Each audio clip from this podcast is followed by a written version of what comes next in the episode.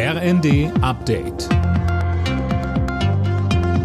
Stündlich neu. Auf den Punkt informiert.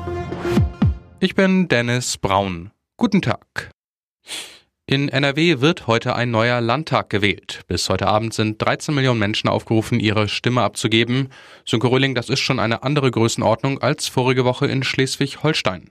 Ja, das zeigt sich allein bei der Zahl der Erstwähler. Das sind 785.900, halb so viele wie in Schleswig-Holstein insgesamt gewählt haben. Und auch der Landtag ist viel größer. Regulär sind 181 Sitze zu vergeben. Mit Überhangs- und Ausgleichsmandaten waren es zuletzt 199, fast dreimal so viele wie in Schleswig-Holstein. Und diese Größe, die macht sich auch beim Einfluss in Berlin bemerkbar. Denn wer in Düsseldorf das Sagen hat, der hat über den Bundesrat auch in der Bundespolitik größeren Einfluss.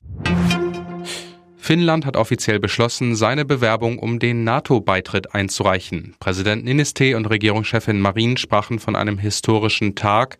Die Türkei steht allerdings noch auf der Bremse. Sie wirft Finnland und Schweden vor, Terroristen Unterschlupf zu gewähren. Bundesaußenministerin Baerbock sagte, uns ist wichtig, dass wir in diesem besonderen, für diese Staaten wirklich historischen Moment keine Hängepartie erleben.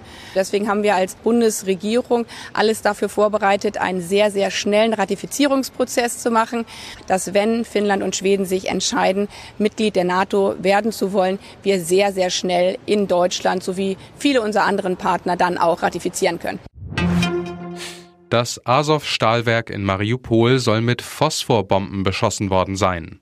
Ein Video, das ein Stadtratsabgeordneter gepostet hat, zeigt einen Feuerregen, der auf das Stahlwerk niedergeht. Phosphorbomben richten verheerende Schäden an. Ihr Einsatz ist verboten. Am letzten Spieltag der zweiten Fußball-Bundesliga kämpfen drei Teams noch um den Aufstieg. Bremen reicht ein Unentschieden gegen Regensburg für Platz zwei. Hamburg und Darmstadt hoffen auf einen Ausrutscher, sonst geht es für einen von beiden in die Relegation gegen Hertha. Alle Nachrichten auf rnd.de